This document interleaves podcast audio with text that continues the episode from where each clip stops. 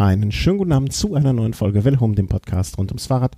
Heute mit dem äußerst liebenswerten Chris vom Bodensee und dem Christian aus Köln. Und wir begrüßen ganz herzlich unsere Zuhörer und leider nicht den Thomas. Genau, wir wissen nicht, woran es liegt, aber wir denken, dass er mit dem Herzen dabei mhm. ist. Und, ja. und von daher ja, also kann man eigentlich starten. Genau, irgendwas ist ihm kurzfristig dazwischen gekommen. Heute äh, der, bei mir auch diese Sendung mit Vorbehalt, äh, weil ich quasi zeitgleich noch der Babysitter bin. Ähm, und ich hoffe, es passiert nichts Unvorhergesehenes. Erinnerst du dich noch an die Folge, wo die Katze den epileptischen Anfall hatte? Ich habe sie, glaube ich, verdrängt. Ja, gab's mal. Also es war sehr, sehr unglaubwürdig, wenn man es jetzt mal ex als externer Beteiligter hört, dass eine Katze einen epileptischen Anfall überhaupt bekommen kann, war mir bis oh, dahin ja. gänzlich unbekannt. Doch, doch, doch, doch. Also ist nichts Schönes, äh, das kann ich dir, kann ich dir sagen.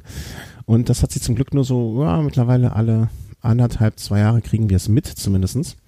Ähm, ist nichts Schönes. Also, äh, vielleicht, es, wird, es gibt ja alle YouTube-Videos, vielleicht da siehst du das auch mal da. Äh, nicht fein. Naja, egal. Also nicht egal, aber tut jetzt nichts zur Sache. Ich glaube, das wird die Formulierung des Tages. Tut jetzt hier nichts zur Sache. Ähm, kommen wir zur Tour de France. Äh, das Wetter ist äh, schön bei uns, das Wetter ist schön in Frankreich und ähm, in der, im, im Juli wird über die Tour gesendet und daher fangen wir mal weiter an. Wir hatten uns nach dem Mannschaftszeitfahren ausgeklingt. Ähm, das war am vergangenen Montag. Heute ist Donnerstag, Tag der Aufzeichnung. Ja, und das war dann, äh, ich muss mal kurz überlegen, das war dann die dritte Etappe. Das heißt, wir sind jetzt bei Etappe Nummer 4. Ist das äh, mathematisch genau. korrekt? Genau, und wir hatten uns ja drüber unterhalten, wie stark sind die deutschen Sprinter noch, ne? Also wir hatten da ja so eine kleine, so eine kleine Meinungsverschiedenheit. Ich habe äh, ja Greipel so ein bisschen unterstellt, ja, das Alter schlägt zu und auch im Kittel habe ich ein Stück weit unterstellt, dass es möglicherweise so aktuell nicht mehr ganz nach vorne reicht. Degenkolb, Degenkolb sollte das Rad an den Nagel hängen? Etwas, ja, so, etwas so zugespitzt. Heftig, etwas zugespitzt. So, heft, so heftig habe ich es jetzt nicht formuliert, aber ist natürlich schon so, dass er seiner Form von 2.15 da ordentlich hinterhängt. Es, es gab, wie wir es prognostiziert haben, dann wirklich auf Etappe 4 dann den erwarteten Massensprint und auch Fernando Gaviria, der Topfavorit, der sich auch auf Etappe 1 gleich das gelbe Trikot gesichert hat, hat die Etappe gewonnen, heißt, ähm, er hat da mal wieder gezeigt, dass er der Beste ist mhm. oder der Schnellste aktuell. Ja, und die Deutschen, André Greipel Dritter, sicherlich respektabel. Marcel Kittel Fünfter, mal wieder von sehr, sehr weit hinten gekommen. John Degenkolb Achter, also mal wieder drei deutsche Fahrer in den Top Ten, was an sich ein gutes Ergebnis ist, wenn man natürlich aber auch weiß, dass ein Greipel schon äh, über zehn äh, Etappensiege bei der Tour hatten, Kittel ebenfalls. Ein Degenkolb immer noch auf seinen ersten wartet. Mhm. Ja, muss man sagen, doch etwas enttäuschend und ja, Gaviria war da wirklich schneller. Ähm, ich hatte so den Eindruck, äh, dass Greipel im Gegensatz zur, zur Etappe davor einfach ein bisschen zu früh im Wind, also ne, beim letzten Mal war er ein bisschen zu spät, diesmal ein bisschen zu früh, hatte ich so, war, war so mein Eindruck ein bisschen. Ähm, ja, also, aber äh, wenigstens mal äh, ist es dazu gekommen, ähm, dass es zu diesem Sprint Royal kam, wo alle Beteiligten dabei waren und sich die Besten messen können. Ähm, mein Augenblick, Augenmerk natürlich noch immer Mark Cavendish, ähm, leider an dem Tag äh, noch nicht mehr in die Top 20. Ähm, aber ja, ich glaube, Gavi, Gavi, Gavi, Gaviria, mein Gott, ähm, ist einfach im Moment so in den flachen, ähm, also ich sag mal so im klassischen Sprint, kein Bergauf, kein, kein nichts Besonderes, so blöd das klingt.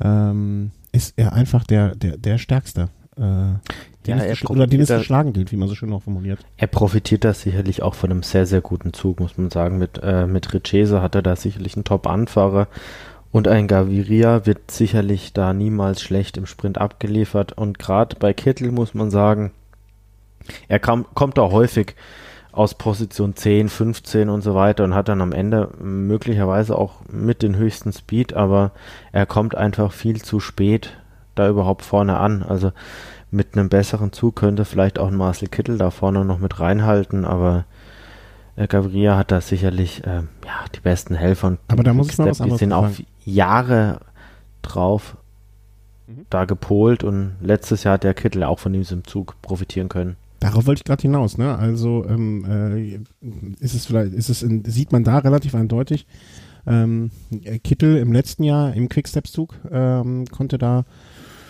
ja davon profitieren und dieses Jahr Gaviria. Also ne, wie viel ist dann überhaupt noch der wie viele Etappen hat er letztes Jahr gemacht, Kittel? Also äh, vier, ich glaube vier. Ja, ich gucke gerade mal nach. Äh, Im letzten Jahr, naja, okay, hier steht nur 16, ne, also 17. Also, ne, wie viel ist dann, ich finde, das relativiert so, so ein bisschen, also eins, zwei, drei, vier, fünf Etappen insgesamt sogar. Ähm, so blöd es klingt, die, ne, man will ja, will das ja nicht relativieren, aber ein bisschen schon so die Leistung des End, Endmanns, ne, wenn, wenn man sagt, okay, wir tauschen den ersten, also den letzten aus und der äh, neue letzte gewinnt auch. Also ich finde das schon sehr beeindruckend. Naja, gut, auf der anderen Seite muss man sagen, es gab Jahre, da hatte Peter Saga nicht einen Anfahrer und ist immer unter die Top Total. 3 oder Top 5 gekommen. Auch in Dylan Grönewegen hat jetzt vielleicht sicherlich nicht den aller, allerbesten äh, Sprintzug jetzt bei dieser Tour. Zumindest vielleicht hat er sich diese, da auch ähnlich wie Kittel durchgekämpft diese Zugsprinter und Non-Zugsprinter. Also, obwohl das jetzt nach Nonsens klingt, aber weißt du, so, so Instinkt-Sprinter und reine Kraftsprinter. Vielleicht muss man da so ein bisschen unterscheiden. Ähm, aber äh, ja, auf jeden Fall finde ich das interessant. Also, und Marcel Kittel ist ja, ähm, also ich, ich glaube, der wird jetzt so manches Mal schon noch denken, mein Gott, wäre ich jetzt da bei Quickstep vorne, dann hätte ich jetzt schon zwei Etappensiege und nicht Gaviria. Naja, was will man dran machen?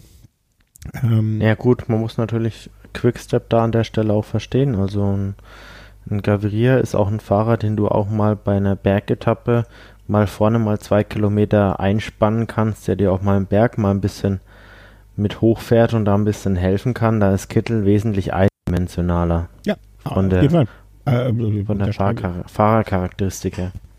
Definitiv. Also es wäre auch mein äh, und, und, und aus Quickstep-Sicht alles richtig gemacht, wenn man sich das jetzt anschaut. Ne? Also bisher da kann man, kann man, ähm, kann man, also Quickstep ja eh die ganze Saison alles richtig gemacht. Das, das kann man ja gar nicht anders ähm, sagen. Für mich bis jetzt definitiv das Team der Saison. Und ich glaube, da wieder wird mir auch kaum jemand äh, widersprechen an diesem Punkt. Ähm, ja, gehen wir vielleicht mal kurz, weil mehr kann man über diese Etappe Sprint Royal eigentlich. Doch. Äh, was? Was? Man sollte noch ein bisschen was erzählen. Also es ja, gab auch hinten raus mal wieder ein, ein bösen aufhalten. Sprint. Also ein Fahrer von Arge Dessert Axel Domont ist dann ausgeschieden, auch ein Tisch Benot hat so sehr erwischt, der ist mit blutüberströmtem Gesicht dann ins Ziel gefahren. Am nächsten Tag konnte er nicht mehr antreten und vielleicht für das Gesamtklassement. Also übrigens, Benot, mein Fahrer fürs Bergtrikot, dem habe ich sehr, sehr viel zugetraut. Von daher, der ist jetzt leider schon frühzeitig raus. Von daher bin ich in der Wertung jetzt generell, ja, außen vor. Also ich kann da gar nicht mehr gewinnen, mhm. so sehr ich ihm das auch zugetraut und gegönnt hätte. Vielleicht für das Gesamtklassement noch erwähnenswert, äh, Ilnur Sakarin hat da hinten raus noch eine Minute nochmal kassiert, ist gestürzt oder hatte einen Defekt, genau, weiß ich jetzt gar nicht mehr. Ähm, und da gab es noch ein paar ja, Diskussionen, dass es wohl nicht rechtzeitig dem Teamfahrzeug gemeldet hätte, dass er überhaupt einen Defekt hatte oder einen Sturz hatte. Und auch deshalb, ja, der Zeit Rückstand ein Stück weit zustande kam. Okay. Klar, er wäre nicht mehr rangekommen bei wenigen Kilometern, die noch zu fahren waren, aber ja. vielleicht hätte man da noch die eine oder andere Sekunde sparen können. Mhm. Aber gut, möchte dazu noch sagen, Sakarin, ja, für mich jetzt sicherlich auch nicht ein Mann, den man jetzt da bei der Tour de France unter den Top 5 erwartet. Von daher denke ich, ist es noch verschmerzbar. Mhm. Vielleicht, äh, das hat mir in der letzten Zeit immer oder bei den letzten Folgen oder in der letzten Folge ein bisschen streifen lassen. Vielleicht mal kurz Zwischenstand dann nach dieser vierten Etappe war dann immer noch von Avermaet vor Van Garderen ähm, und Jara Thomas, Philippe Gilbert, Julian Alaphilippe. So hat sich das dann so weiter am Gesamtklassement an dem Tag quasi nichts geändert. Ähm, Sagan dann immer noch knapp, zumindest vor Gaviria im äh, grünen Trikot. Ähm, Sören, ich weiß nicht, wie man den zweiten Namen ausspricht, Sören Krak Andersen? Äh, Kro Andersen, glaube ich. Okay. Ja. Äh, äh, Sören Andersen nennen wir ihn einfach so. Ähm, weiterhin im Trikot des äh, Jung, äh, Jungprofis, besten Jungprofis. Und Dion Smith von Warranty Group. Ähm, Gobert. Was? Bonte so. Group Gobert. ja, okay. Ähm, nee, nee, ich war, war auf die Punkte am Schielen äh, da, aber das sind, ist jetzt nix, also war völlig unbedeutend, jeder ein Punkt. Also da kann man geflissentlich drüber hinweggehen und dann kam es zur fünften, nee, warte, das ist die vierte Etappe und dann kam es bereits auch schon zur fünften Etappe, die schon ein deutlich profilierteres Profil. Danke für diese Verdopplung äh, aufwies. Ähm, also das war dann, äh, manche sprachen schon von einer Ardennen-Klassiker-Etappe. Ähm, habe ich vorher gar nicht, also ähm, habe ich vorher schon gesehen, ne? hat man im Profil gesehen, aber wenn man sich dann mal angeguckt hat, mit was für Rückständen teilweise manche Fahrer reingekommen sind, das war dann doch noch schlimmer, als ich eigentlich erwartet habe. Oder hast du es genau so erwartet? Ja gut, es wurde schwieriger und äh, es war für viele Fahrer einfach klar, dass sie am Ende sowieso keine Chance haben. Von daher muss man sich natürlich auch die Frage stellen, gebe ich da jetzt noch alles, wenn ich sowieso weiß, dass ich am Ende keine Rolle spiele. Von daher geht es ja auch bei Natur de France und generell bei jeder größeren Landesrundfahrt auch darum, Kräfte zu sparen. Von daher kann ich das schon auch nachvollziehen. Für einige Fahrer, die jetzt vielleicht auch den Sprung in die Ausreißergruppe verpasst haben, geht es auch darum, in der frühen Phase einer Tour sich einen möglichst großen Rückstand schon einzuheimsen, um vielleicht in einem späteren Stadium der Tour gewisse Freiheiten zu bekommen. Von daher kann ich das schon nachvollziehen, dass da jetzt sehr, sehr viele Fahrer mhm. nach hinten abgefallen sind. Vielleicht für mich, was ich sehr, sehr schade fand, dass äh, mit Michael Matthews ein Fahrer die Etappe nicht mehr hat antreten können, der letztes Jahr zumindest das grüne Trikot gewonnen hat. Man kann sicherlich darüber streiten, ob er es jetzt gewonnen hätte, wenn Peter Sagan durchgefahren mhm. wäre. Da wäre sicherlich Sagan favorisiert gewesen. Dennoch bin ich der Meinung, auch mit einem Marcel Kittel, der durch hätte fahren können, dass ein Michael Matthews sicherlich seine Chance gehabt hätte. Und das wäre so eine typische Etappe gewesen, wenn wir dann später auf die Top 10 eingehen, wo ein Michael Matthews sicherlich auch in die Top 3 rein hätte fahren können, vielleicht sogar um den Sieg hätte mitsprinten können oder mhm. dann definitiv. Hatte, also er wäre da ganz vorne mit dabei gewesen. Ja, hatte Fieber, ähm, lag zu dem Zeitpunkt nur elf Sekunden zurück und auch ein, ähm, ein tempoharter Fahrer, der wahrscheinlich äh, gute Helferdienste im Falle des Falles für Tom Dumoulin hätte verrichten können. Ne? Also das Richtig, ist also auch für Tom Dumoulin ähm, jetzt ein schwarzer Tag gewesen. Ähm, er ist, glaube ich, was ist jetzt schon jetzt der erste oder der zweite? Nee, das ist noch der erste Sunweb. Ja gut, das ist der erste Fahrer, der jetzt während der Tour rausfällt. Aber vorher? Aber, äh, Wilco Keldermann genau. bei den niederländischen Meisterschaften rausgefallen. Ähnlich wie letztes Jahr schon beim Giro, wenn man sich daran mhm. zurückerinnert. Da ist er auch schon sehr, sehr früh rausgestürzt und Keldermann ist mit Sicherheit der qualitativ hochwertigste Helfer, den Tom Dumoulin überhaupt in seinem Team hätte aufbieten können. Von mhm. daher ja, zwei Jetzt schon Fahrer weniger für ihn. Richtig. Ja, also und, und nochmal die Erinnerung auch, äh, ne, wir haben es ja schon oft genug gesagt eigentlich, aber es sind nur acht Fahrer. Das heißt, die Truppe ist jetzt auch nur noch zu siebt. Wahrscheinlich haben die drei Kreuze gemacht, dass es zumindest nach dem Zeitfahren erst gefahren ist, weil Matthews beim Zeitfahren fehlend, das äh, hätte wahrscheinlich noch Schlimmeres bedeutet. Ja, schade. Vor allem auch, weil Matthews für mich so ein Fahrer ist, der vom Fahrerprofil noch sehr, sehr nah an einen Peter Sagan heranreicht. Also mhm. Ich sehe Michael Matthews am Berg einen Ticken besser sogar als Peter Sagan. Im reinen Sprint jetzt nicht, aber ja, die Fähigkeit, die er da hat, die hätte ihm vielleicht helfen können, so einen Peter Sagan herauszufordern. Und jetzt fehlt mir es, was jetzt das grüne Trikot angeht, fast schon frühzeitig an Spannung. Also mhm. im Prinzip schon wieder sehr, sehr schade. Ja, ähm, einerseits, andererseits, man kann es Sagan jetzt seine Klasse auch irgendwie nicht zum Vorwurf machen. Natürlich dass, nicht. Also ne, das ist, er, er, er, kommt durch. Wir hatten es ja, glaube ich, das letzte Mal schon thematisiert, als es da um den Sturz auf Etappe 2 ging, bei mhm. dem es viele erwischt hat. Ja, Peter Sagan bis jetzt, und da greife ich jetzt ähm, ein Stück weit voraus, bis aufs Teamzeitfahren immer in den Top 10. Das ist natürlich eine Qualität, die das, so halt die haben Punkte. nicht viele. Äh, an diesem Tag, also ohne Michael Matthews und äh, es ging bergauf, es ging bergab. Ähm, Ausreißergruppe, typisch wie immer. Ähm, da wurden dann auch die Bergpunkte verteilt. Die hat sich dann Toms, Toms Coins, ja. ähm, eingeholt. Sylvain Javanel auch nochmal. War er, glaube ich, in der Gruppe mit dabei. Hat sich auch nochmal Punkte ein, ein, reingeholt. Ähm, und äh, Tom Scoings ist dann noch ins äh, Bergtrikot gefahren an diesem Tag. Ähm, hat er halt, äh, obwohl er punktgleich eigentlich mit Sylvain Chavanel ist, ich glaube, dann ist der Führende insgesamt, ne? Der, in der Etappe. Gesamtklassement. Ja, er bekommt das Trikot. Und ähm, ja, am Ende, wie soll man diesen, ähm, also die, der letzte Kilometer oder die letzten, das, ich glaube 1,7, 1,5 Kilometer, also der letzte, ich, ich sage jetzt einfach mal der letzte Anstieg, der ja dann die Entscheidung brachte, ähm, Team Sky wirklich mit, äh, mit Pauken und Trompeten da reingefahren. Also hat mich einerseits ein bisschen gewundert, andererseits habe ich auch schon gesagt, ich glaube, da könnte es ruhig dazu kommen oder ist durchaus unwahrscheinlich, dass da etwas passieren wird. Ähm, dass vielleicht auch Froome versucht, vorne reinzufahren. Nicht nur aus Angst vor einem Sturz, sondern auch, äh, ja, um sich da vielleicht schon mal ein bisschen zu positionieren. Ja gut, das habe ich jetzt nicht erwartet, weil dafür war es einfach jetzt, im, was, den durch, was die durchschnittliche Steigung angeht, jetzt nicht steil genug. Ich glaube, das war jetzt auf den letzten eineinhalb Kilometern durchschnittlich bei 4,8 Prozent. Wenn man jetzt weiß, dass da vorne ein Peter Sagan mit ankommt und Sonny Colbrelli, das ist, waren jetzt übrigens Platz 1 und Platz 2, dann, dann kann man sich schon überlegen, da wäre ein Froome vorne nie rausgefahren. Das wäre niemals möglich gewesen.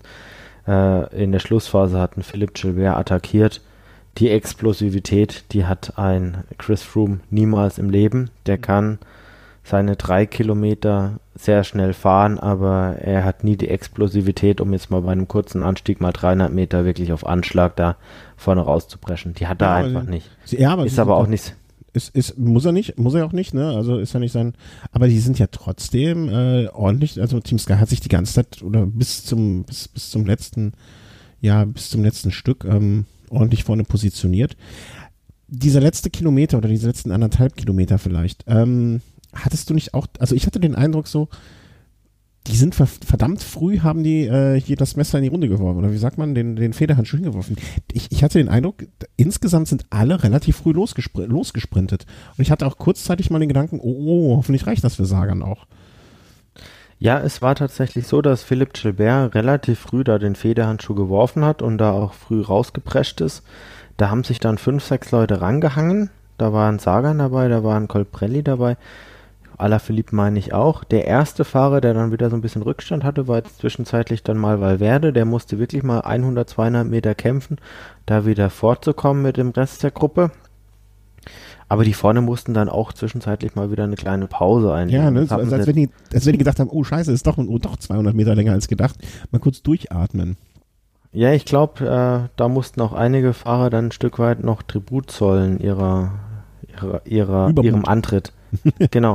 Von daher ist dann einiges nochmal ein Stück weit ähm, zusammengelaufen. Peter Sagan, ja, so eine Ankunft liegt ihm natürlich. Mhm. Äh, nicht zu steil, nicht zu lang, das ist genau sein Ding. Zu schwer für, für die ganzen Flachsprinter, von daher, ja, ja äh, hat er das Ding abgeschossen. Allerdings war es jetzt knapper, als man vielleicht hätte vermuten können, weil Sonny Col Colbrelli da wirklich ordentlich gegengehalten hat und auch ein Philipp Gilbert mit Platz 3, der auch noch recht gut dabei war. Und dahinter kamen dann aber auch schon einige Fahrer, die wirklich so eher Richtung äh, Gesamtklassement schielen, wenn man sich mal überlegt. Valverde als Vierter, Dan Martin Sechster, Nibali, Nibali auf Platz 10, 10 ja, Garen Thomas 12, Room 14.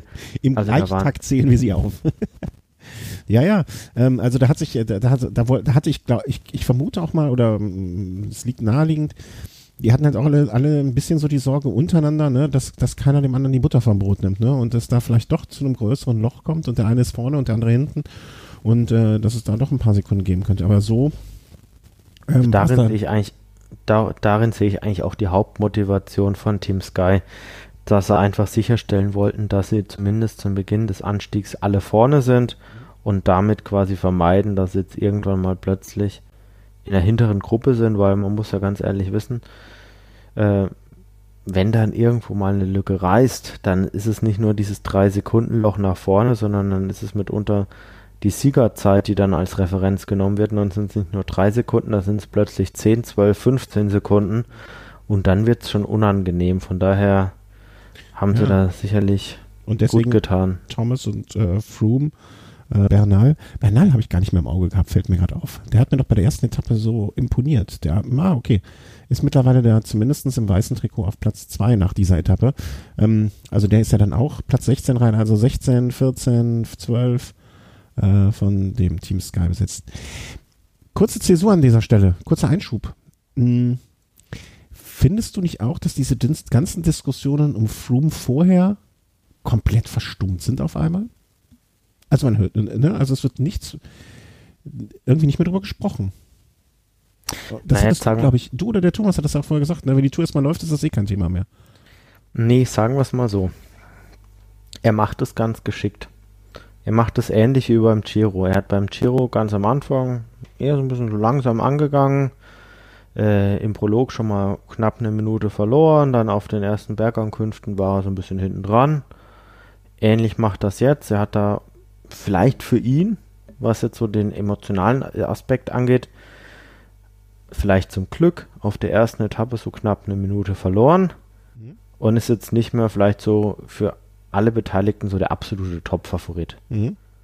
Also er ist jetzt nicht mehr so der, der heraussticht, sondern einer, der so mitläuft. Das ist natürlich eine Rolle, die für den Zuschauer jetzt wesentlich akzeptabler ist, mhm. als es jetzt wäre, als wenn er jetzt da nach dem Teamzeitfahren, was ja viele vermutet haben vor der Tour, ich auch, wenn, wenn er da jetzt quasi im gelben Trikot gewesen wäre. Ich glaube, dann wäre der Shitstorm deutlich größer ausgefallen. Du meinst es auch so ein bisschen ähm, sich selber bewusst aus dem Fokus nehmend ähm, ja, gut, also er ist jetzt sicherlich nicht absichtlich gestürzt, das, das würde ich ihm nee, nicht unterstellen, nein, definitiv nicht.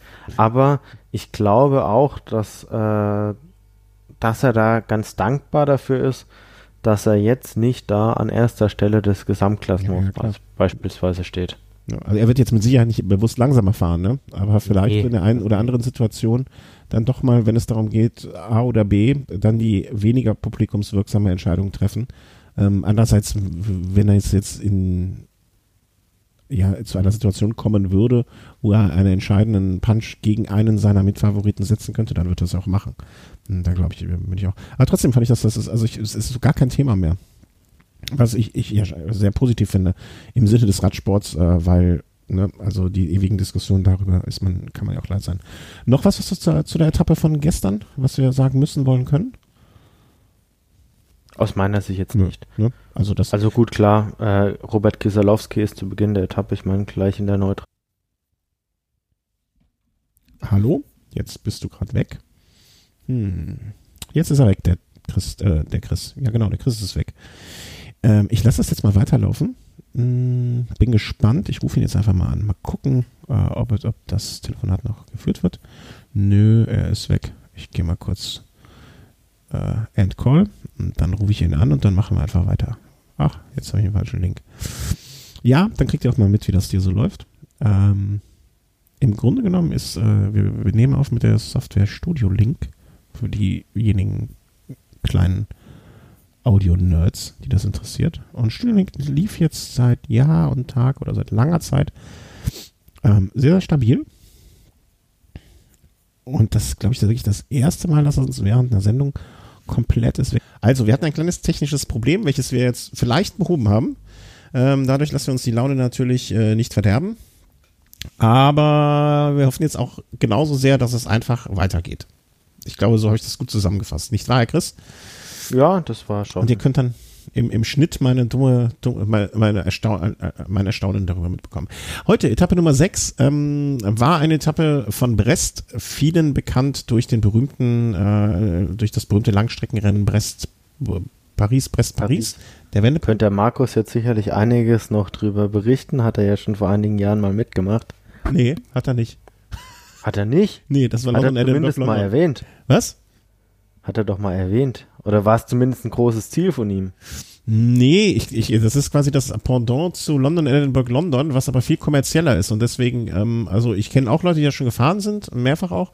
Aber ähm, nee, also das äh, vielleicht mal irgendwann von so, ne, aber ich glaube nicht, dass das jetzt so ein großes ah, okay, Ziel war. gut, dann habe ich mich da wirklich geirrt. Also äh, von Markus habe ich zumindest das, das Rennen schon einige Male gehört. Hm. Ähm, aber vielleicht äh, kommentiert, äh, kriegt er jetzt mit, dass wir ihn hier diskutieren und er meldet sich dann einfach und äh, kommentiert das selber und er erklärt, erklärte sich und klärt uns auf.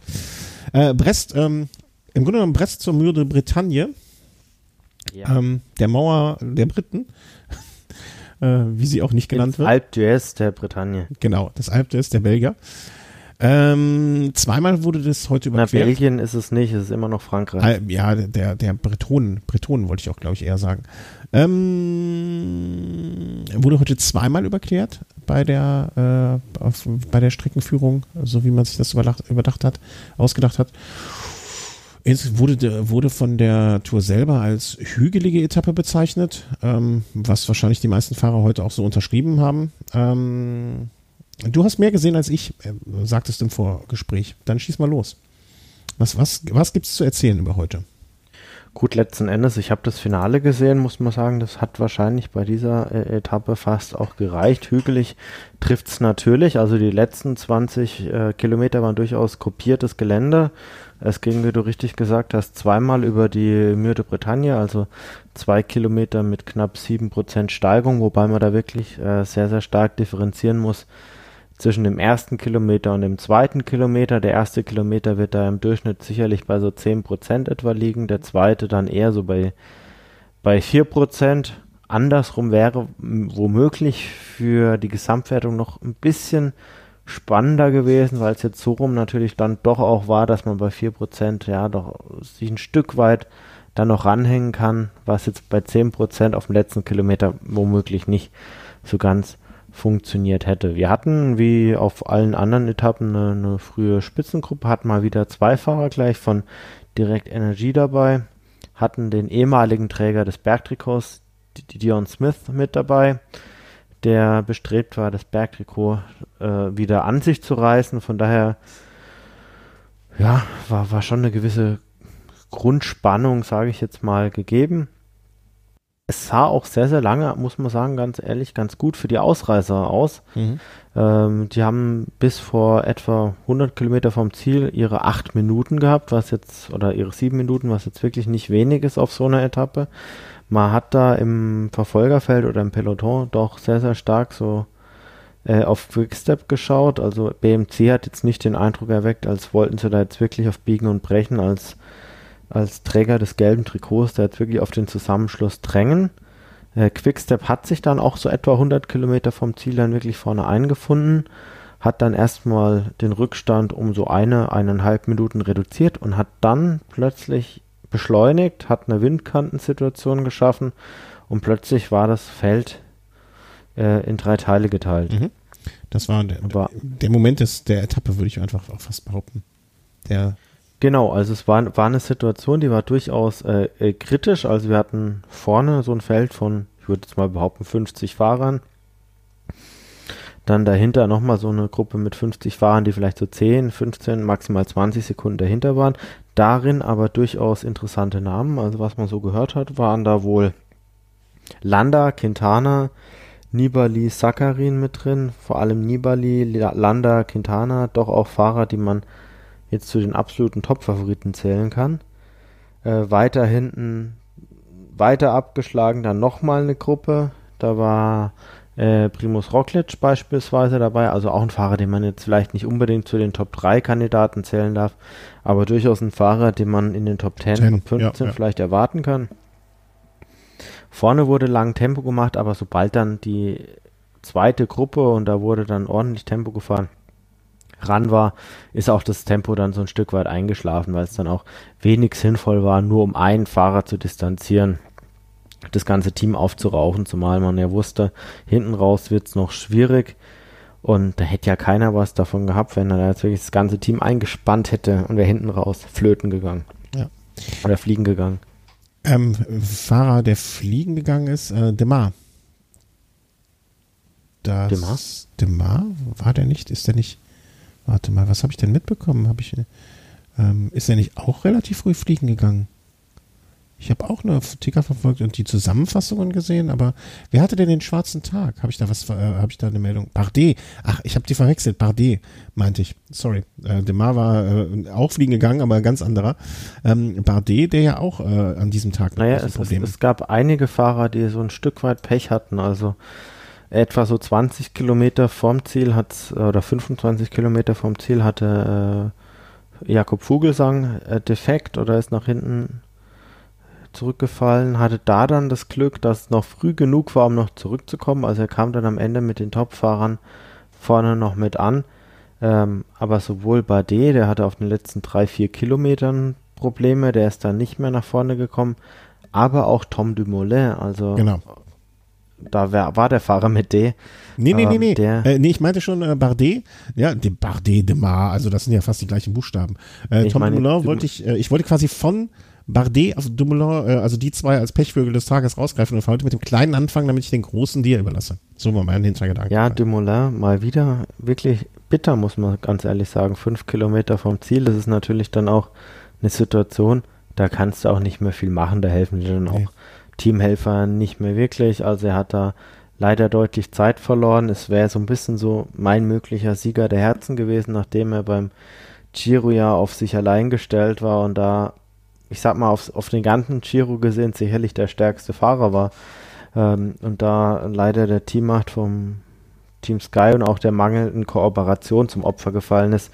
Und das ist natürlich ihm jetzt dann gleich in der frühen Phase, wo er bis jetzt wirklich gut durchgekommen ist, äh, im Teamzeitfahren wirklich mit dem Team eine Top-Leistung gebracht hat, jetzt ihn dann erwischt hat, ist natürlich ist ja. doppelt bitter. Also mal wieder einer der Pechvögel, was mir wirklich jetzt sehr, sehr leid tut. Ich hoffe, er kommt da zurück und verkraftet den Rückschlag. Natürlich hat er jetzt, ja, da jetzt auch schon wieder knapp eine Minute dann, dann Rückstand, ähm, die jetzt nicht nötig gewesen wäre. Aber es gab jetzt auch nicht nur die Fahrer, die frühzeitig Pech hatten. Es gab auch Fahrer, die jetzt äh, bei dem finalen Anstieg dann nicht mithalten konnten. Da gehörten dann aber auch Fahrer dazu, von denen man das ja hätte erwarten können. Also der letztjährige Sieger und auch der letztjährige Zweite haben da dazu gehört. Also Chris Froome kam nicht mit den besten Fahrern vorne an. Das hat mich, ähm, also es war ja im Prinzip an einer Stelle so eine, wie man so schon sagt, auch eine Duplizität der Ereignisse. Äh, Team Sky wieder mit volle Pulle reingefahren und ähm, ich dachte schon, ne, und ich hatte es, äh, möchte ich, äh, ne, also muss ich ja zugeben, ähm, hatte ich ja auch schon gesagt, dass äh, es mich nicht wundern würde, wenn, äh, wenn, wenn eine, eine der beiden, ähm, wie soll man sagen, äh, ähm, ja, wenn, wenn Froome an einem der Tage was probieren würde. Äh, es war dann aber so, also, dass er da nicht mithalten konnte, das hat mich schon ein bisschen irritiert, muss ich sagen. Ja gut, im Prinzip wäre es folgerichtig. Er hat den Chiro hinten raus in Topform quasi abgeschlossen. Von daher, ja, da muss er ja erstmal wieder so ein bisschen runterkommen und dann nochmal einen neuen Formaufbau, weil ich denke, zwei Monate am Stück in Topform, das wird kein Fahrer wirklich bewerkstelligen können. Möglicherweise war es auch taktisch bedingt, so ein bisschen so, möchte ich jetzt nicht unterstellen, aber es waren jetzt fünf Sekunden, die er da hergeschenkt hat. So ein bisschen ähnlich wie beim Giro ja, ja gut, ich bin jetzt nicht in Topform und auf mich muss keiner schauen und hinten raus bin ich dann wieder der Stärkste. Ich meine, vielleicht fühlt er sich ja auch ganz wohl in der Rolle. Wir haben es mhm. ja vorhin schon mal thematisiert, dass es sicherlich auch gewisse Vorteile hat, wenn jetzt ein Chris Froome vielleicht jetzt nicht gleich wie in den letzten Jahren äh, ganz am Anfang ganz vorne ist, sondern mit einem kleineren Rückstand und ich sag mal so, äh, eine Minute auf den gelben Mann ist immer noch ein Rückstand, der für Chris Froome durchaus aufholbar ist und wir waren noch nicht in den Bergen oder noch nicht im Hochgebirge. Und einer seiner Top, ja. äh, Top, Top sozusagen mit Dumoulin war ja auch noch hinter ihm, ne? Also er konnte ja auch sagen. Genau, im ne? Teamzeitfahren hat er auch den Rückstand, den er auf Filia sich schon eingefangen hatte, ja nahezu schon wieder gut gemacht. Also die Fahrer, die jetzt wirklich noch gefährlich weit vor ihm wären, die kann man wirklich an einer Hand abzählen, weil wenn man sich mal anschaut, das Klassement nach dieser Etappe, Chris Froome liegt da jetzt auf Platz 14 mit einer Minute zwei. Schaut man sich jetzt mal die ersten fünf an. Greg van Avermaet, über den braucht man nicht reden. Garen Thomas ist im gleichen Team. TJ van Garderen hat öfter schon gezeigt, dass er jetzt nicht mehr als, als Gesamtklassements-Favorit da zu betrachten ist, zumal er Richie Porte im Team hat. Alaphilippe auf Platz 4 hat noch nicht eine Grand Tour vorne bestritten. Gilbert ist kein Gesamtklassementsfahrer. Selbst ein Bob Junges bei Natur noch nie gezeigt, dass er vorne mit reinfahren kann. Und dann ist der siebte schon Rigoberto Uran. Da reden wir dann über einen Rückstand von nicht mal 20 Sekunden. Ja, ja, ja. Das ja, ist so. Also von daher vielleicht, ja, vielleicht denkt er sich, er kriegt da vielleicht auch die Ruhe rein, die er braucht. Und er, er hat auch äh, das, das, letzte Zeitfahren. Da wird er wahrscheinlich auf alle, die da vorne auch unterwegs sind, nochmal ordentlich was gut machen. Ja, läuft. Weiß man jetzt nicht. Vielleicht hat er auch gesagt, gut, ich schaue jetzt einfach mal, was mein Wattmessgerät da jetzt so zeigt und was jetzt seine Software ihm angibt, dass er am Ende dann noch seine Wattzahlen treten kann. Ja. Wie auch immer. Also ich glaube, es war jetzt noch nicht wirklich ein Anzeichen. Bei Rigoberto Uran, ja, bis jetzt auch gut gefahren, ist jetzt immer noch siebter, 45 Sekunden Rückstand. Wenn man da jetzt mal vier, fünf Sekunden Rückstand sich einholt bei so einer Etappe, das würde ich jetzt nicht äh, zu hoch werten, weil das kann mitunter auch mal sein, dass man vielleicht schlecht positioniert in, eine Situation, in einer Situation ist, da mal kurzzeitig mal 100 Meter mal wirklich Gas geben muss und das am Ende büßt. Von daher würde ich das jetzt nicht zu hoch bewerten. Damit hast du ja auch wunderbar schon äh, den aktuellen Stand in der Gesamtwertung äh, im Prinzip zusammengefasst. Äh, sehr löblich, sehr löblich. Ähm, haben wir über den Sieger schon gesprochen? Den, den Sieger haben wir noch gar nicht gesprochen, fällt mir gerade auf. Ähm, es packte sich äh, irgendwann mal, äh, also ne, es, war, es, es war wirklich das zu erwartende, ähm, ähm, ähm wie soll man sagen, das äh, zu erwartende Feld, was sich dann da hoch ähm, katapultierte und irgendwann, ähm, äh, im Gegensatz zu gestern, mh, hm, nee, Quatsch, eigentlich nicht im Gegensatz zu gestern, sondern genau wie gestern dachte ich, oh, die fangen aber früh an, hoffentlich reicht das, weil Dan Martin hat ist dann ähm, weggestiefelt, äh, hat wirklich einen, einen unfassbaren Antritt dahin gelegt. Äh, andere, die anderen hinten haben sich, ich weiß gar nicht mehr, ein, ein Fahrer ist noch auf der linken Seite, ich weiß nicht mehr, wer es war, hat noch, ist noch relativ früh versucht, ihm zu folgen ähm, hat aber nicht mehr geklappt. Naja, und dann hat er das Ding einfach sehr bravourös von vorne durchgezogen. Das musste er aber auch machen, weil ja, es nicht da gemacht hat, es wurde, ja hin, es wurde ja hinten raus immer flacher.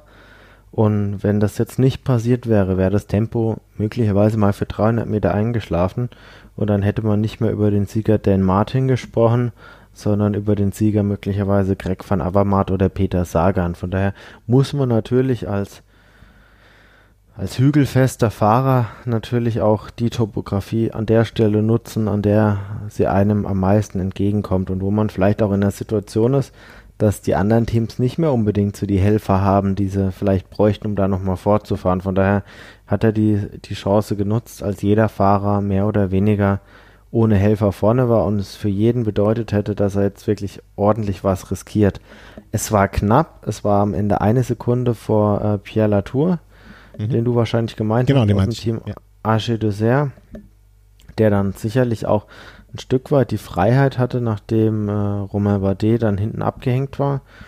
Ja, auf der anderen Seite habe ich mir dann schon gedacht, okay, gut, dann ist der Kapitän hinten, verliert den Anschluss und jetzt kommt da ein Pierre Latour, der dann plötzlich da vorne raus attackiert. Möglicherweise hätte er hinten da auch seinem Kapitän da noch so ein bisschen helfen können. Klar, oftmal oftmals ist es dann rein symbolisch, aber Natur ist jetzt immerhin auch nach der Etappe noch eineinhalb Minuten hinter Bardet und ich gehe ganz stark davon aus, dass der Kapitän Bardet ist, von daher, ja, andere Teams hätten in der Situation anders entschieden. Mhm. Das stimmt, das stimmt wahrscheinlich, ja. Nun gut, aber verdienter Sieg. Erwähnenswert vielleicht mhm. aus meiner Sicht noch, ähm, dass es wohl jetzt erstmals so die Situation gab, dass wirklich in der späteren Phase des Rennens noch dieser Bonussprint noch wirklich aktiv wahrgenommen wurde. Mhm. Ähm, Gern Thomas hat da wirklich noch um die Sekunden gesprintet und je, je länger das Rennen andauert, umso mehr glaube ich auch, dass äh, Garen Thomas da wirklich jetzt vom Team Sky auch aktiv in diese Rolle reingeschoben wird, als Alternative zu, zu Chris Froome zu dienen. Okay. Meinst du aus Angst von ihnen, dass Froome doch platter ist als erwartet? Definitiv als Backup, man muss ganz ehrlich jetzt sehen. Also er ist jetzt eine Minute im Gesamtklassement vor Chris Froome. Mhm. Garen Thomas ist ein super Kopfsteinpflasterfahrer, dem brauchst du da keinen Helfer an die Seite stellen. Der hat schon äh, bei diesen Flandern-Klassikern gute Ergebnisse erzielt. Das heißt, lass doch mal jetzt Chris Froome da rausfallen. Garen Thomas ist sicherlich ein Fahrer, der kann auf der Etappe ich sag's mal, auch mal in die Top 10 fahren. Mhm. Ja, ja, möglicherweise. Klar. Weil er jetzt nicht unbedingt äh, auf dem Cup, ich denke mal, er wird auf der Etappe sicherlich eine freie Rolle haben, der jetzt nicht unbedingt auf Chris Room warten muss. Mhm. Äh, jetzt ist es auch so, äh, anders als bei einer Flandern-Rundfahrt sind jetzt nicht nur Spezialisten da am Werk, sondern da wird sich relativ früh, sage ich mal, die Spreu vom Weizen trennen und wenn er da vorne mit einer Gruppe von Kopfsteinpflaster-Spezialisten umherfährt, zu der werden sicherlich jetzt nicht alle Top, äh, nicht alle ähm, Gesamtklassements-Favoriten gehören. Von daher kann er nach, nach Sonntag dann natürlich auch in einer Position sein. Lass es da zwei, drei Minuten auf Room sein, möglicherweise, kann natürlich auch anders kommen, dass man gar nicht mehr drum rumkommt, ihn als, als echte Alternative oder vielleicht sogar als ähm, 1A-Mann anzusehen. Ich ich würde darauf wetten, dass äh, sie, dass er auf jeden Fall ein Zettelchen unter dem Kopfkissen hat, wo drauf steht, halt dieses Jahr die Füße still, im nächsten Jahr bist du unser Mann. Ich glaube, damit werden sie ihn ködern.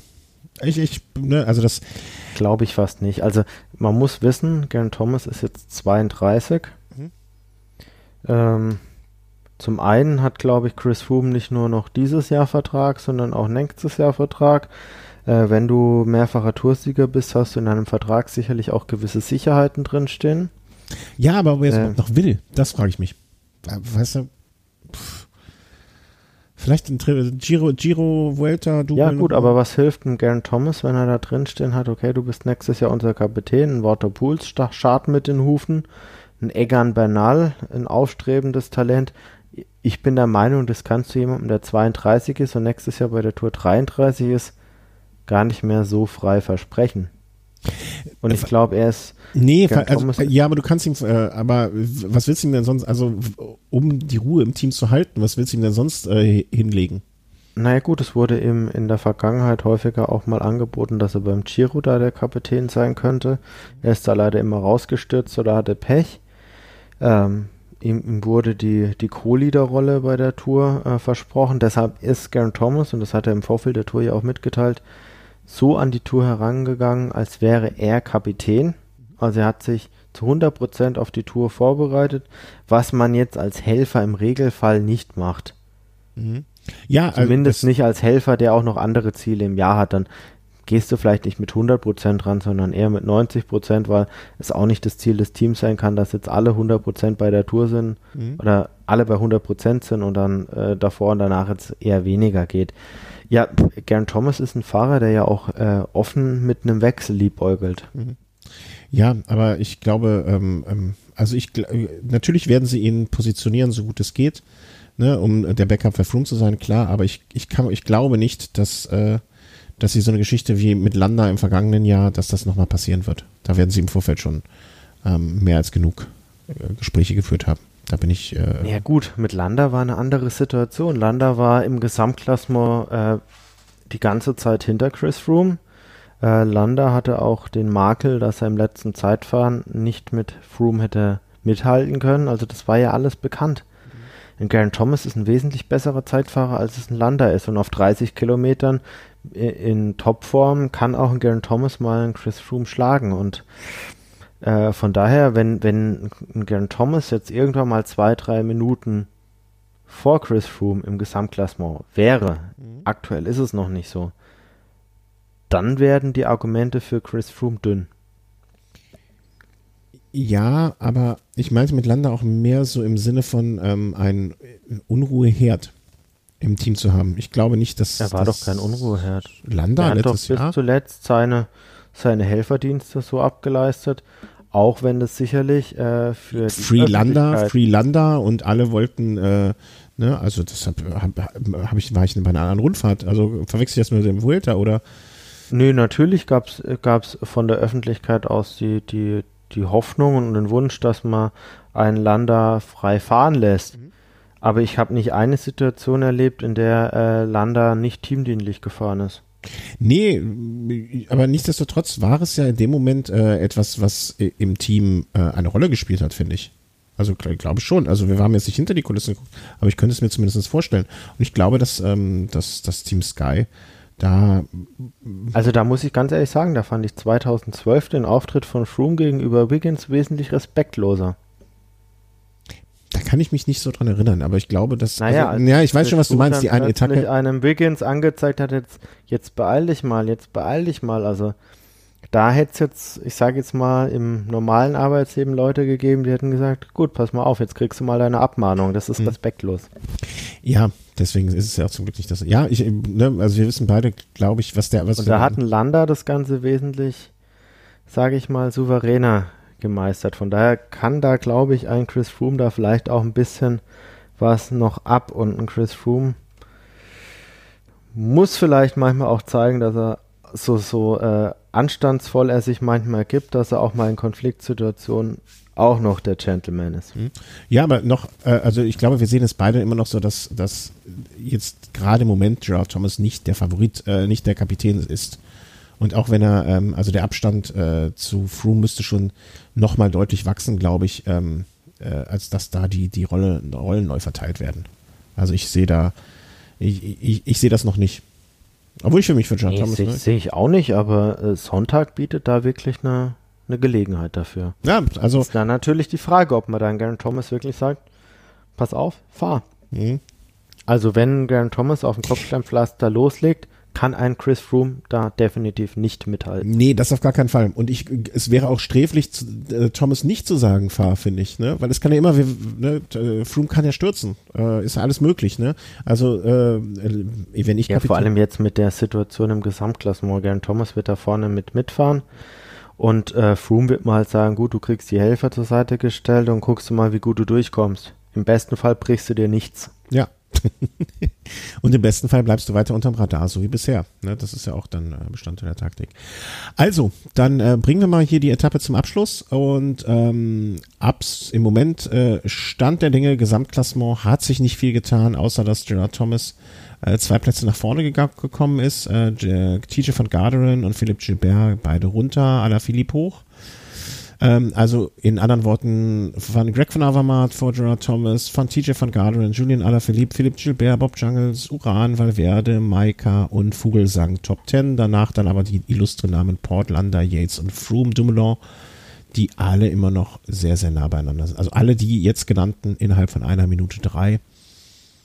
Äh, danach dann direkt Nibali. Also das, das ist schon äh, Roglic vorne. Also das ist schon Mollema. Also man, man kann gar nicht aufhören. Ne? Also die Top 20, wenn man die Top 20 nimmt, da ist jetzt keiner aus Versehen drin.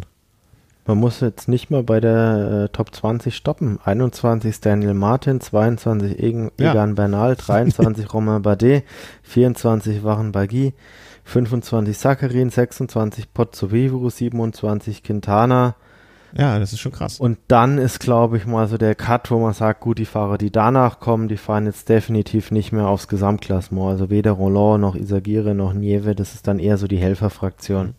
Aber schön, ne? Also von denjenigen, die, die Kapitäne sind alle noch dabei, die haben die besten oder die Sek Sekundanten sind auch alle von dabei. Das hatten wir schon bei Etappe 6 auch schon mal anders gesehen. Ne? Ähm, Wertung im Punktetrikot. Ich glaube, da kann ich, brauche ich gar nicht nachgucken, um zu tippen, dass Peter Sagan dort äh, relativ eindeutig führt. Äh, vor Christ äh, Gavaria ähm, und Christoph Greipel de Mar ähm, im Trikot des weißen Fahrers des Jungprofis, immer noch Andersen vor Bernal.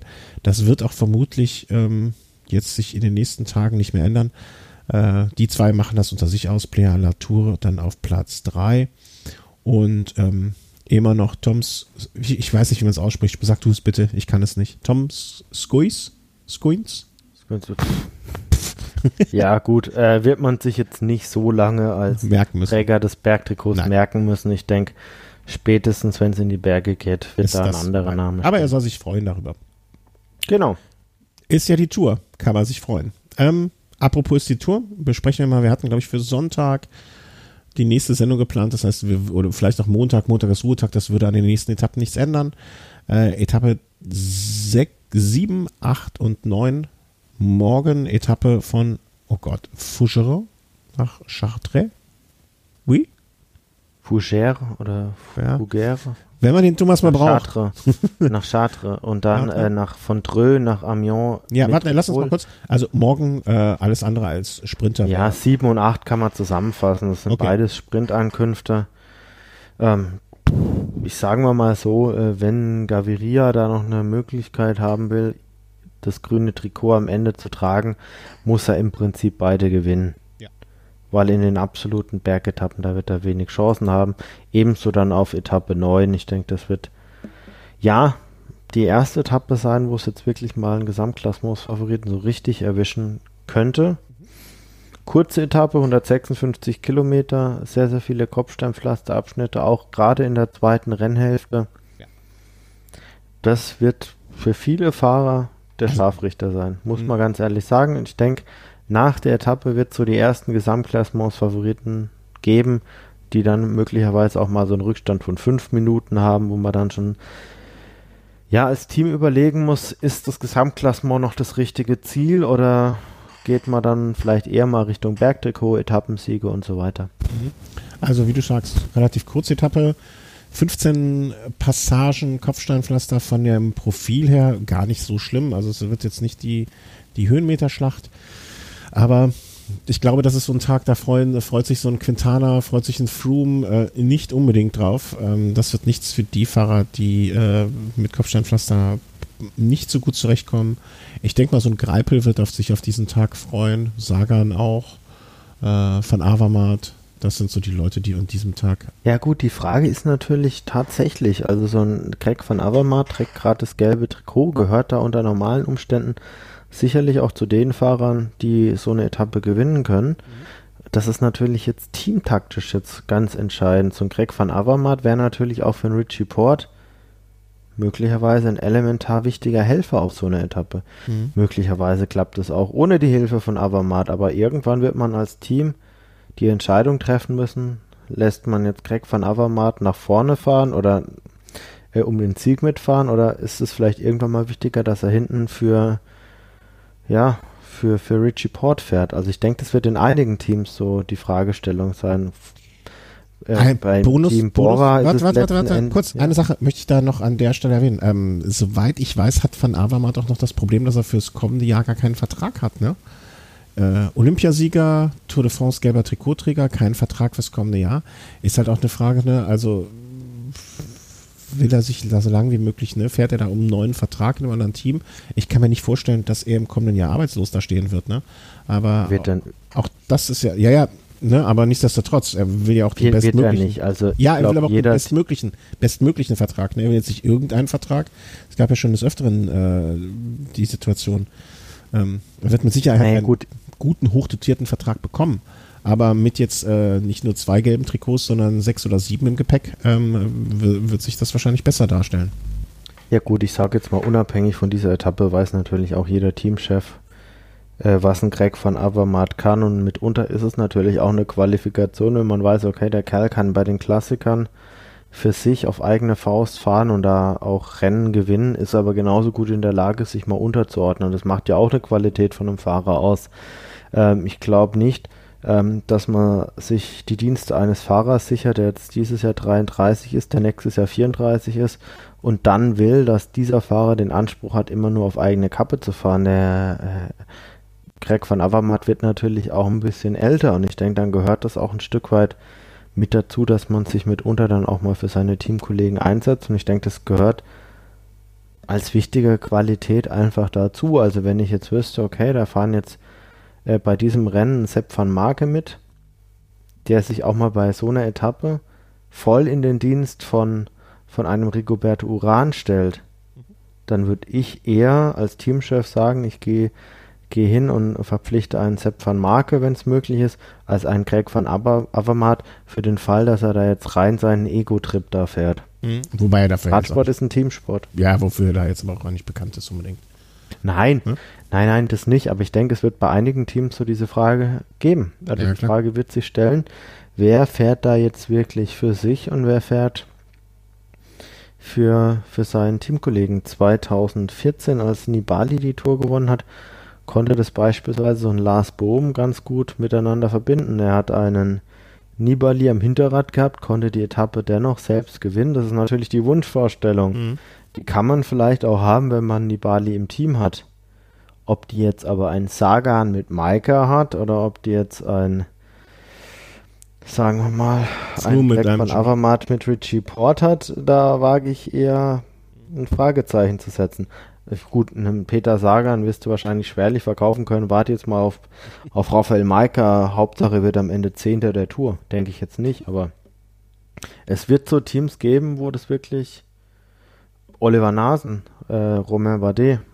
Spannende Frage. Wie wird man in den einzelnen Teams damit umgehen? Zum Abschluss, äh, also wer wird's, mal ganz kurz, wer wird's am Samstag, denkst du? Äh, am Sonntag. Samstag, Sonntag. Ich denke Gaviria. Äh, äh, Sonntag meine ich, Entschuldigung, ich habe mich versprochen. äh, ja, Top-Favorit auf so einer Etappe ist natürlich Peter Sagan, muss man ganz ehrlich sagen. Ähm, Quickstep hat natürlich auch einige Waffen auf der Etappe und sie haben natürlich auch die Situation, dass man zwar einen Bob Jungels hat, äh, den man im Gesamtklassement platzieren will, aber ein Yves Lampard, Philipp Gilbert, das sind natürlich auch Fahrer, die brennen auf die Etappe. Und ich, von daher. Ich nehme mich ganz weit aus dem Fenster. Ich sag, es wird André Greipel. Jo. Nur. Ja, kann man, kann man machen. Muss man nicht. Halt doof. Nee, ach, ich, ich, ich erinnere mich an den, ich weiß nicht mehr, welcher, welcher Frühjahrsklassiker es war im vergangenen, ich war vor zwei Jahren oder so, wo er da mal aus dem Feld rausgeprescht ist und Arbeit geleistet hat für andere und so weiter. Ähm, er kann das, er ist tempostark, ist eine ähm, nicht allzu lange Etappe, aber trotzdem, das, das, das, ich, ich würde mich für ihn freuen, das ist auch Ja, mal wieder so. also, sagen wir mal ganz ehrlich, also ist sicherlich kein Fahrer, dem ich das jetzt nicht zutrauen würde. Er hat sicherlich die, den großen Vorteil, in seinem Team gibt es jetzt weder einen Kopfsteinpflaster-Klassiker-Spezialisten, der sich da absolut aufdrängt. Genau. Der wäre Benot gewesen, muss man sagen. Der auch schon mal bei einer Flandern-Rundfahrt äh, ganz vorne mit reingefahren ist. Der ist raus. Es gibt keinen Fahrer, der im Gesamtklassement in dem Team jetzt wirklich eine Rolle spielt. Von daher, ähm, er ist da jetzt auch nicht in Helferaufgaben eingebunden. Äh, von daher gibt es natürlich grundsätzlich die Chance, wobei ich dann schon glaube, da gibt es dann, ja, ich, ich kann mir schwerlich vorstellen, dass ein Peter Sagan an dem Tag in Helferaufgaben eingebunden ist. Du willst, dann- du willst damit zwischen den Zeilen einfach nur sagen, dass du schon dümmere Tipps von mir gehört hast. Ja, definitiv. ja, klar. Ja, sehr schön. Ähm, vielleicht zum Abschluss noch eine Meldung, äh, die du äh, entweder vergessen hast oder bis jetzt es dir auch in, in, in der Hinterhand behalten hast. Nee, zwei Meldungen. Äh, Punkt eins. Äh, Lawson Craddock ist noch im Rennen. Das, diese Meldung muss Ja. sein. Äh, Ja, genau. Und das wird, also, ich weiß nicht, ob es jetzt vorhin noch mit in der Aufnahme auftaucht. Wir hatten ja vorhin leider einen kleinen Aussetzer. technischen Defekt. Ähm, die Sonntagsetappe wird für ihn sicherlich der Scharfrichter. Ja. Weil Einer. mit einer Der erste. angebrochenen Schulter oder auch mit einem gebrochenen Schulterblatt, ich hatte das selbst noch nie, von daher ist meine Aussage jetzt auch vielleicht möglicherweise ein bisschen laienhaft. Ich kann mir aber durchaus vorstellen, dass das sehr, sehr unangenehm sein muss, wenn man mit so einem angebrochenen Schulterblatt da übers, übers Kopfsteinpflaster rattert. Ja, aber er ist noch im Rennen und das freut uns. Äh, letzter Punkt. Hast du recherchiert, wann unsere fünfte Fünfjahresfeier war? Und was hast du dir ausgedacht? Weil ich weiß ja, dass es stimmte. Gebe ich dir Ja, als gut. Aufgabe bis zum nächsten Mal mit. Ich gebe dir noch mal was Zeit, drüber nachzudenken. Ja, ich konnte jetzt leider noch nicht recherchieren. Das wusste ich. muss da wirklich tatsächlich nochmal noch mal schauen, wann die Tour 2013 wirklich gelaufen ist. Meiner Meinung nach ist es, ist es ja wirklich so gewesen, dass wir die erste Folge äh, zum Tourstart Schau aufgenommen einfach, haben. wann die erste Folge veröffentlicht wurde. Ja, gut. Hören wir mal rein. Wenn du natürlich dann noch zehn Tage gebraucht hast von der Veröffentlichung, Das würde sich ja inhaltlich von dann der wieder, Aufnahme das würde sich ja inhaltlich widerspiegeln. Äh, wäre natürlich dann dilettantisch. Das, das wäre ich jetzt von dir zwar durchaus gewohnt, aber das, das, das wäre natürlich dann, ja, also, würde, würde es ein bisschen erklären. Ähm, also, vielen Dank, dass, äh, dass du da warst, äh, in deiner charmanten Art. Ähm, Ja. Gerne. ähm, ich wünsche euch allen äh, eine schöne Tourwoche. Ähm, viel Spaß mit den Etappen, vor allen Dingen ähm, am kommenden Sonntag. Äh, wir werden uns in Kürze wieder hören. Chris, du äh, wirst, wirst du beim Sonntag, du wirst wahrscheinlich unterwegs sein, ne? wenn ich das eben so im Vorgespräch angedeutet, mir richtig verstanden habe. Ähm, Nee, Sonntag werde ich mir die Etappe sicherlich anschauen. Also Ja, aber am Abend schon, die Woche du- drauf wird schwieriger. aber am Abend wirst du doch unterwegs sein, oder? Habe ich das nicht? Habe ich das falsch Warum verstanden? nein? Nein. Also Okay. nächste Woche wird die Hardcore-Woche, Ah, aber Aber am Sonntag, Sonntag werde ich es mir noch geben. Wir haben ja auch am Sonntag ein schweres Alternativprogramm, ne? Also, äh, wie sagt man, Konkurrenzprogramm. Oder? Ist nicht da das Fußballfinale? Vielleicht? Nicht? Ach so. Ja, gut. Das zählt nicht. Super. Das, die Einstellung liebe ich. Also, danke an alle unsere Hörer. Spenden, PayPal, Amazon, Patreon, Überweisung, alles. Ihr, ihr, ihr tut uns Gutes. Und ähm, demnächst kann ich mal wieder ein technisches Gerät einsetzen, was ich von all diesen Sachen finanziert habe. Ähm, möchte noch nicht zu viel versprechen, aber da kommt dann endlich mal wieder neue Technik zum Einsatz, weswegen ich auch schon ein klein bisschen nervös bin. Und ähm, ja, gehabt euch wohl, habt viel Spaß und tschüss. Ciao, ciao.